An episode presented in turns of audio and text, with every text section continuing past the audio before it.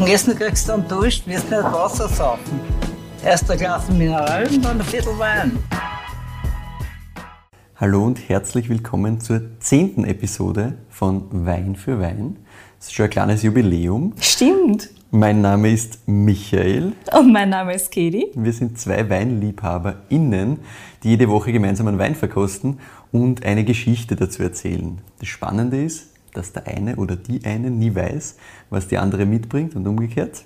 Und für einen ist immer eine Blindverkostung. Und liebe Katie, weißt du noch, welchen Wein ich dir letztes Mal eingeschenkt habe? Ja, weiß ich noch. Das war der Bonsai von Klaus Preising aus Golz.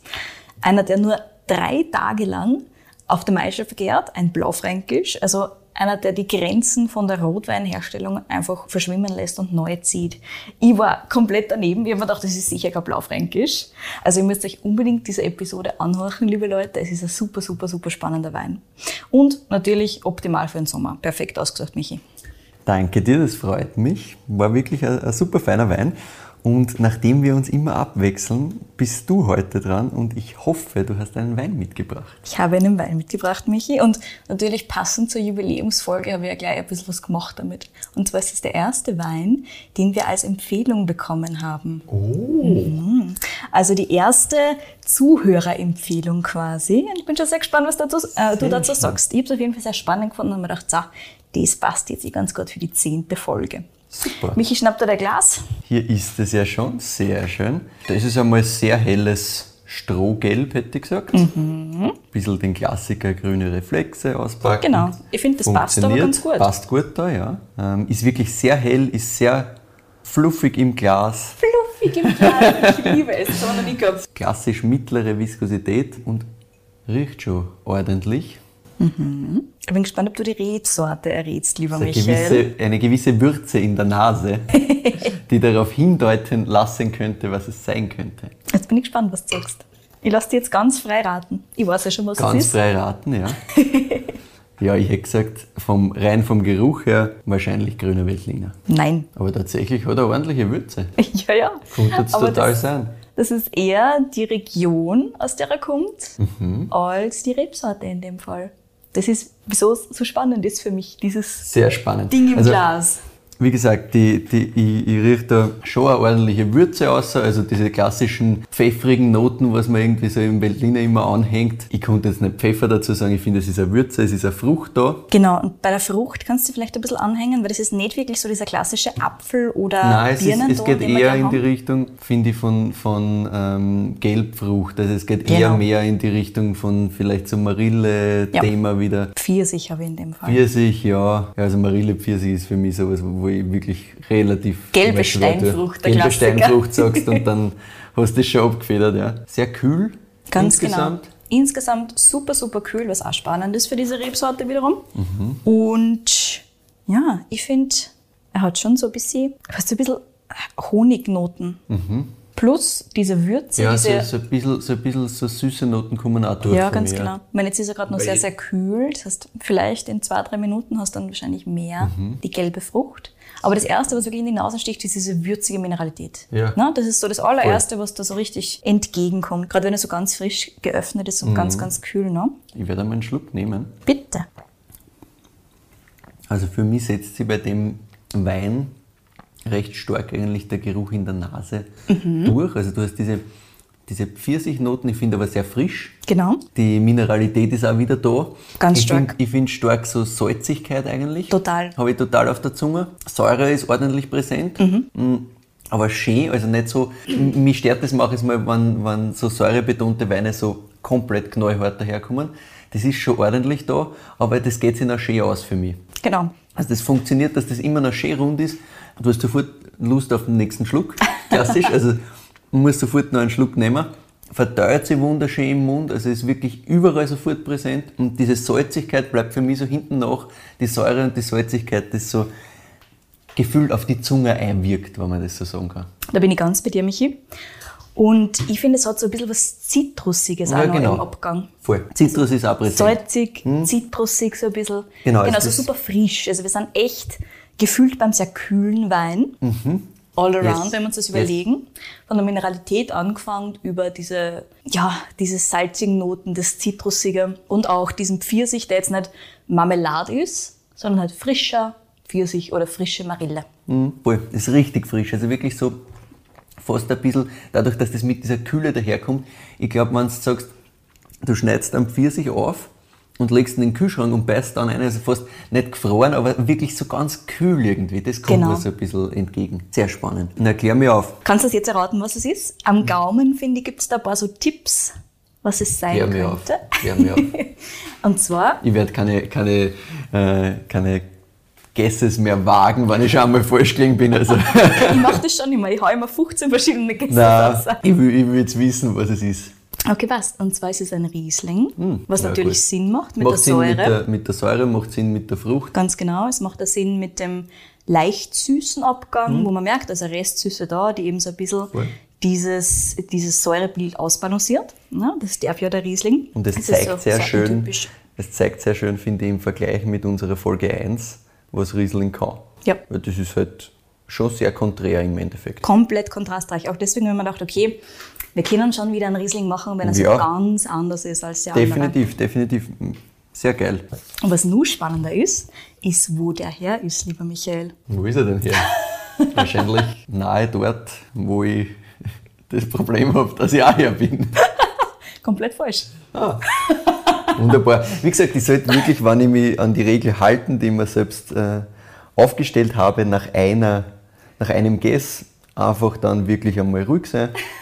Gar nichts mehr sagen, die überraschen lassen. Aber es wäre Fahrt. Es war ein bisschen fad. Nein, nein, nein, man muss schon weitergessen. Das ist ja das Spannende. Wir Hm? Ja. lernen ja beide nach wie vor extrem viel dazu. Ja, ja, und ich natürlich noch ein bisschen mehr und das ist das ganz Schöne dran. also bitte. Wobei ich muss auch dazu sagen, bei diesem Riesling, ich war am Anfang ja, leicht skeptisch, sagen wir mal so. Ich habe mir gedacht, aha, Riesling von dort. Mm. Ist das sicher eine gute Idee? Mhm. Hab dann verkostet und mir gedacht, das ist ja spannend. Ich habe nicht gewusst, dass ein Riesling dort geht. Und dort ist in der Südsteiermark. Ja. Und Servus. zwar Kitzek Sausal. Oh. Tatsache. Das noch dazu. Sehr, sehr spannend. Vorher ganz kurz, bevor ich anfange, ein bisschen was über den Wein und die Herkunft und auch den Winzer zu erzählen, muss ich Danke sagen an unseren lieben Hörer Philipp, der gesagt hat, ich muss unbedingt diesen Wein hier mal ausprobieren und sollte ihn am besten auch gleich noch in den Podcast schmeißen, weil wieso nicht? Ja, hat er vollkommen recht. Also, Absolut. Also, wie schon gesagt, Riesling, die Rebsorte liebe ich ja schon sehr. Mhm. Gemeinsam mit dem Chenin Blanc und so weiter und so fort gehört jetzt zu meinen Favoriten dazu. Ich kannte bislang allerdings keinen Riesling aus dieser Region, also aus dem Kitzigshaushalt oder generell Südsteiermark und Riesling ist für mich absolut nicht vereinbar gewesen. Nein, das macht irgendwie so grundsätzlich, sagst halt Südsteiermark, gut, dann bist du irgendwo bei Sauvignon Blanc, dann bist du bei Welsch Riesling, aber Genau. das ist ja komplett was anderes als Riesling. Absolut. Also du hast im Normalfall im Kopf halt von mir aus noch Chardonnay oder Rotella. Mario, ja. Genau. Aber an Riesling denkst du im Normalfall halt nicht. Nein. Und dass man im Normalfall nicht an Riesling denkt, bei der Südsteiermark hat also ein bisschen was damit zu tun, dass den Riesling tatsächlich nur in sinnvoller Art und Weise, meiner Meinung nach, im Kitzek Sausal gibt. Also das heißt, Gamlitz, Leutschach, sind alle nicht wirklich Anbaugebiete für Riesling. Und Kitzek Sausal ist jetzt nicht unbedingt das bekannteste, weil wenn man schon in der Südsteiermark ist, dann ist man im Normalfall an der Herzalstraße, also Ja. ganz an der Grenze zu Slowenien. Und Kitzek Sausal ist ganz, ganz im Norden von der Südsteiermark im Prinzip, grenzt so ein bisschen an diesen letzten Alpenzug, der rauskommt.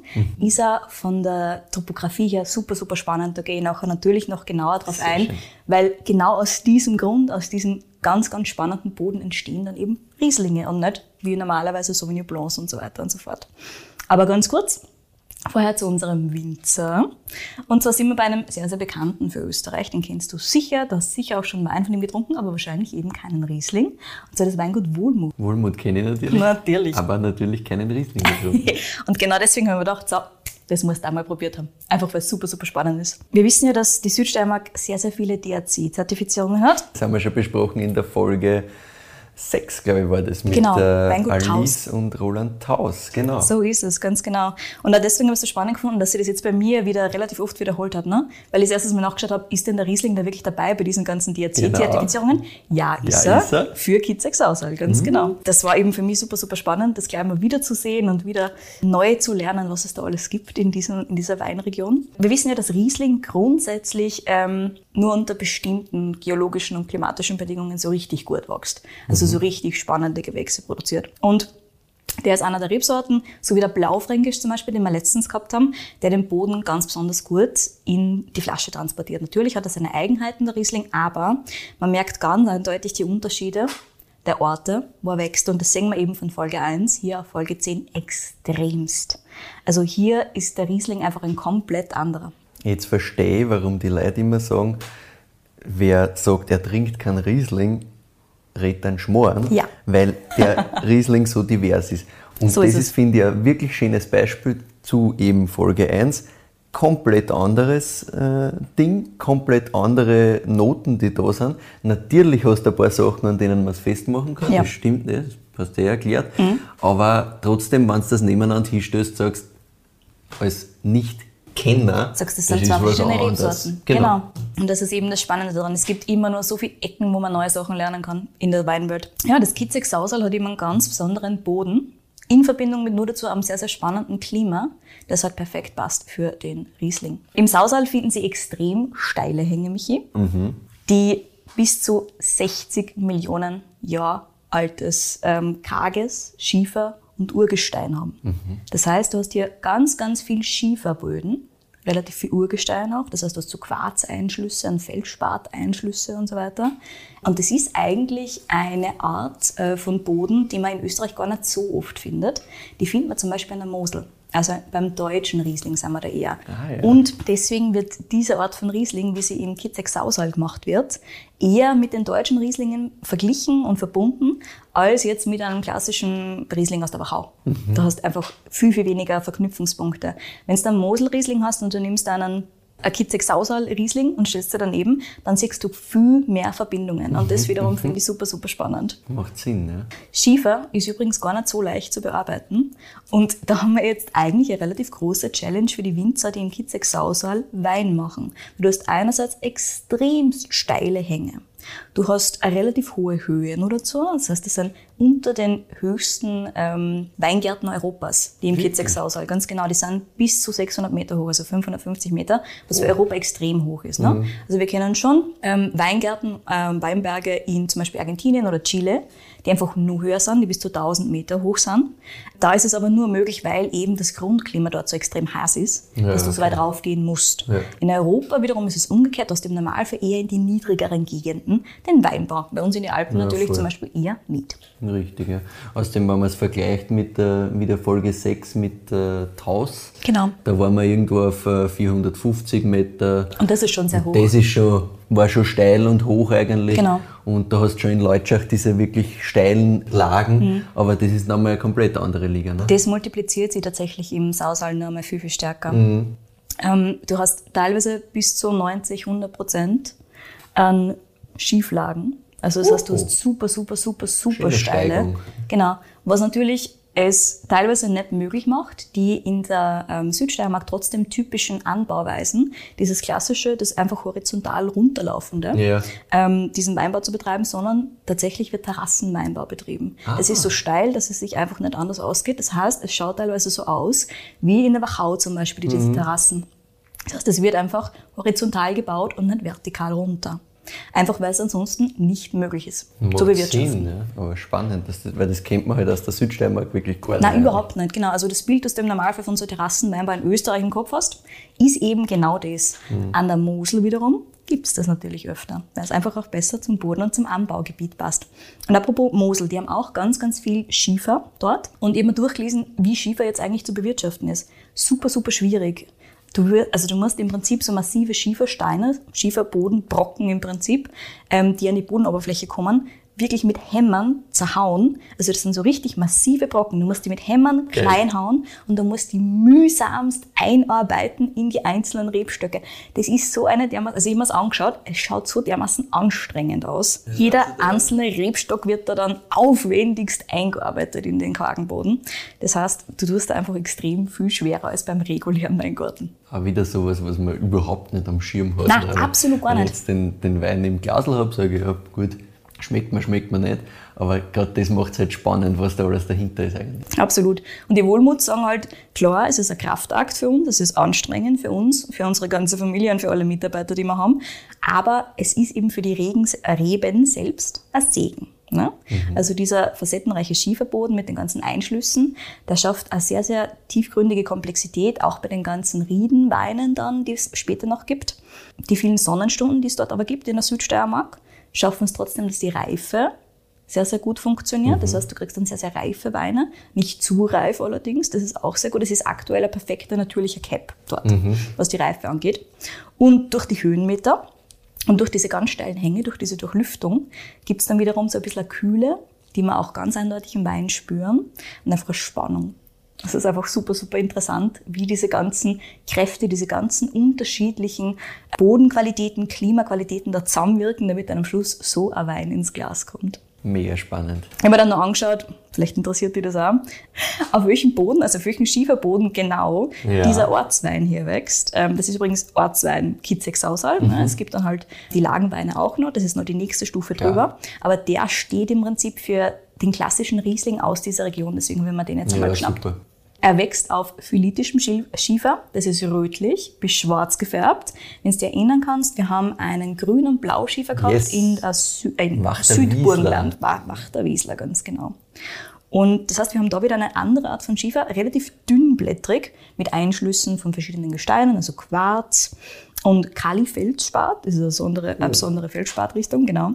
Und deswegen wird er also vinifiziert, wie er vinifiziert wird, und zwar sehr, sehr naturbelassen, nur mit Stahltank, einfach damit diese Mineralität, die- diese Mineralik des Schiefers den Wein bestmöglich prägen kann. Deswegen kommt in kein Holzfass oder sowas in der Richtung, sondern bleibt ganz, ganz clean, einfach damit es so gut wie möglich rauskommen kann. Und dieser Boden und diese topografische Beschaffenheit sind im Prinzip ein Relikt aus der Zeit, wo die Südsteiermark nur ein Meer war. Was ich besonders spannend gefunden habe, ähm, ist, dass vor 12 Millionen Jahren circa das Meer dann aus der Südsteiermark zurückgegangen ist und zum Beispiel Ehrenhausen und Gamlitz und Leutschach, die waren nur von Meer bedeckt. Kitzek-Sausal, weil es Hecher war, paar hundert Meter nicht mehr. Das heißt, diese ganz, ganz steilen Hänge, die kommen von der Meereserosion. Ne? Das Meer ist immer dagegen Ja. geschwappt, hat diese ganz steilen Küsten und Felsen gebildet, so wie man das jetzt teilweise bei irgendwelchen anderen Küstengebieten auch kennt. Ne? Da hast du einerseits hast die Sandstrände, die ganz flachen, und wir reden aber von diesen richtig steilen Küstenhängen. Also stellt euch vor, das nur mit Wein. Schön, oder? Und mitten in der Steiermark. Und mitten also, in der Steiermark, ganz da ist genau. ein Meer jetzt weit und breit entfernt eigentlich. Aber sehr, sehr weit davon weg, ganz früher genau. war das halt anders. Total. Super spannend. Auch das, ja, ganz genau.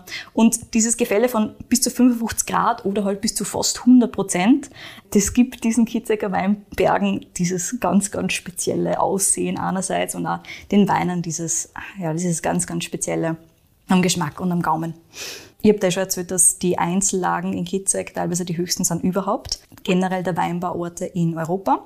Hier bleibt es dadurch durchgängig kühler als in den anderen Regionen, was eine relativ späte Ernte möglich macht. Und diese späte Ernte führt eben dazu, dass die Weine eine sehr, sehr gute Reife erreichen können. Aber du merkst auch, die Säure leidet überhaupt nicht drunter. Na, gar nicht. Durch dieses Frische, durch dieses doch relativ Kühle, durch diese Temperaturen da oben, auch durch diese doch relativ starke Schwankung zwischen Tag und Nacht, bleibt da diese Säure und diese Frische erhalten.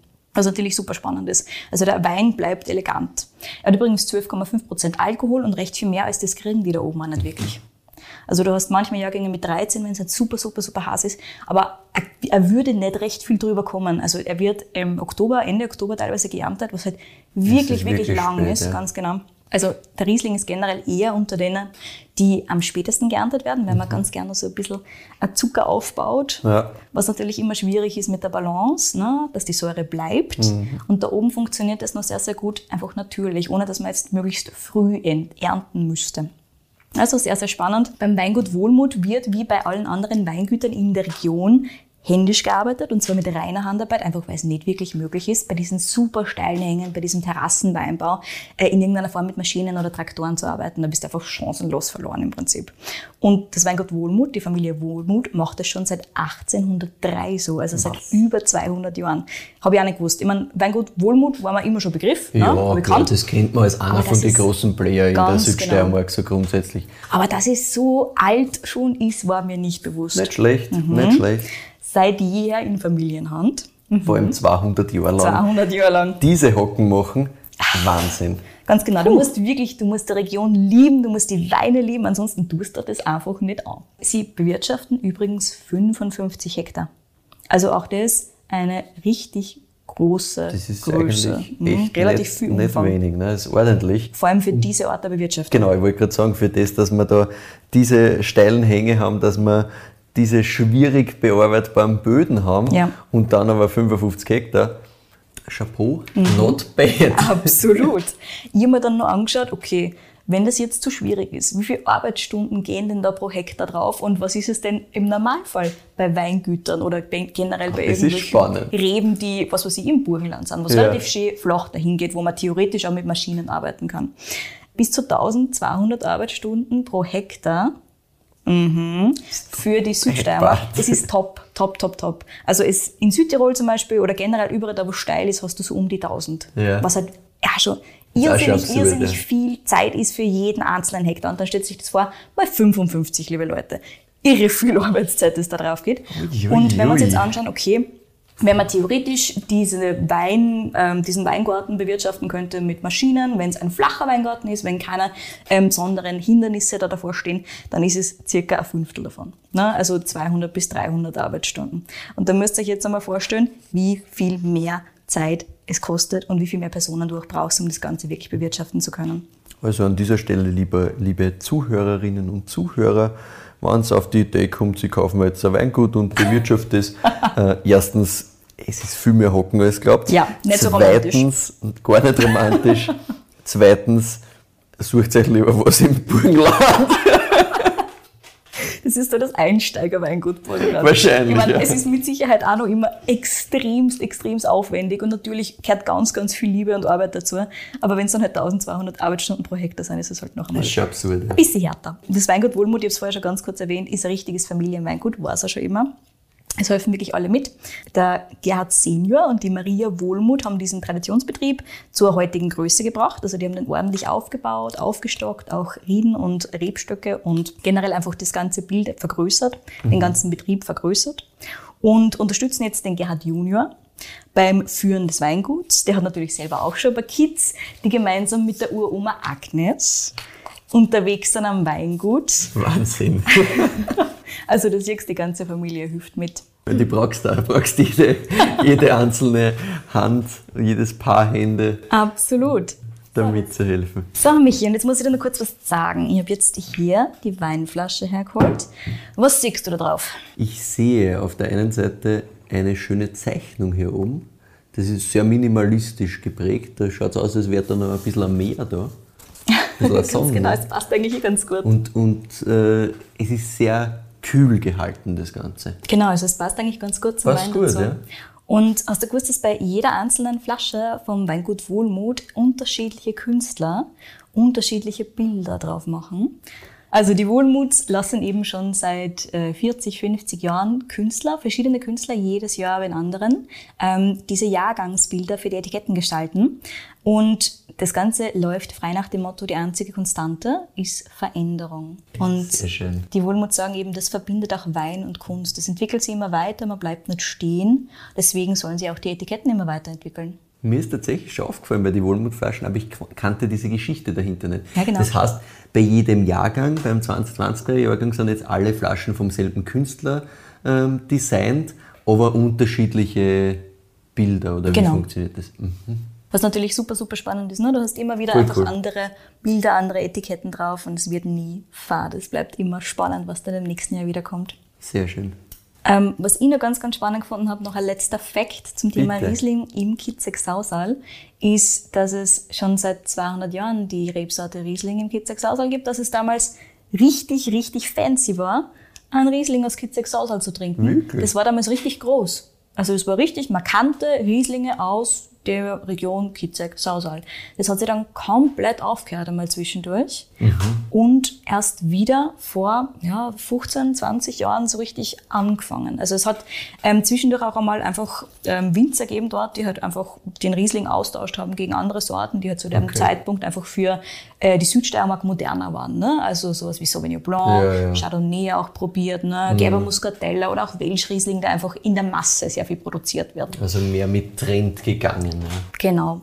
Und der Riesling hat sich dann eben langsam aber sicher verabschiedet aus immer mehr von diesen Weingärten. Und es ist richtig, richtig spannend, dass Winzer wie ähm, einerseits die Familie Wohlmuth, andererseits eben auch das Weingut Schauer, die ja sehr bekannt sind auch, mit den Rieslingen da einfach wieder am Vormarsch sind und herzeigen, hey, Riesling und Südsteiermark, das geht nicht nur, das funktioniert richtig, richtig gut. Und es ist ganz, ganz spannend, wenn man den Leuten die ganzen ähm, Rieslinge blind verkosten lässt, dann passiert es ganz, ganz oft, dass es äh, mit deutschen Rieslingen verwechselt wird.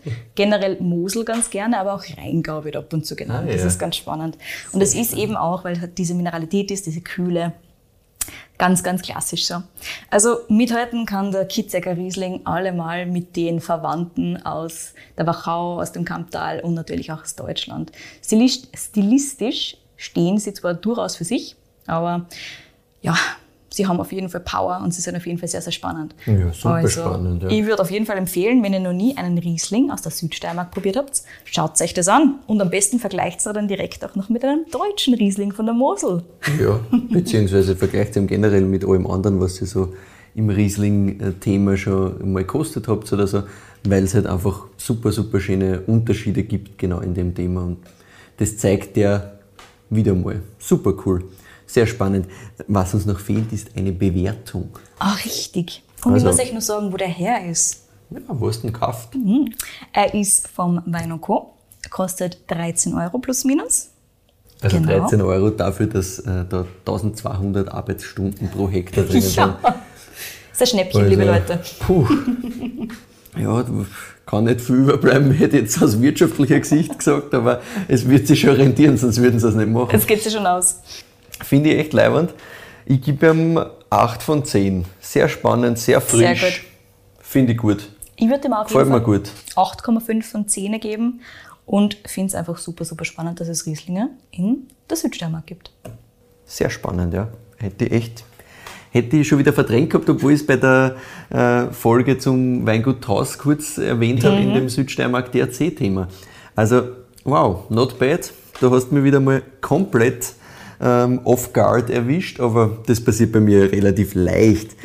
Ähm, möchtest du noch was unseren Zuhörerinnen oder Zuhörern sagen oder sind wir am Ende unserer Folge angelangt? Wir sind am Ende unserer Folge angelangt. Wunderbar, dann darf ich euch darauf hinweisen, dass wir Weinvorschläge, so wie dieser hier vom lieben Philipp, danke an dieser Stelle nochmal, äh, jederzeit willkommen ist. Auch Feedback haben wir sehr, sehr gern. Wir freuen uns einfach, wenn ihr uns sagt, was wir noch besser machen können, was wir anders machen können, was ihr gern hören wollt. Schreibt uns das am besten einfach per Mail, entweder an katie.weinfürwein.at oder an michael.weinfürwein.at. Ganz wichtig bei Weintipps bitte nicht an beide senden, weil dann haben wir immer das Problem, dass wir eigentlich ja eine Überraschung haben wollen, jede Folge, und das ist dann ein bisschen dahin. Folgt uns gerne auch auf Spotify und auf Apple Podcasts. Wir freuen uns auch, wenn ihr uns bewertet, zum Beispiel auf Apple Podcasts oder eben das, auf Spotify gibt es nur das Folgen. Das hilft uns sehr, dass wir noch ein bisschen mehr Reichweite kriegen, dass wir noch ein bisschen mehr Leuten vorgeschlagen werden. Gleiches gilt auch äh, auf Instagram. Auch da ist es ganz, ganz super, wenn ihr uns folgt, wenn ihr unsere Beiträge auch kommentiert und euch auch da mit eurem Feedback gerne meldet. Und auf unserer Website weinfürwein.at könnt ihr auch vorbeischauen. Da bereiten wir dann immer einen kleinen Blogpost vor mit einer Zusammenfassung der Episoden und mit kurzen Verkostungsnotizen und Co. Und dann habt ihr natürlich da die Infos, wo der Wein her ist. Findet ihr natürlich auch in den Shownotes. Also, bis zum nächsten Mal. Wir freuen uns.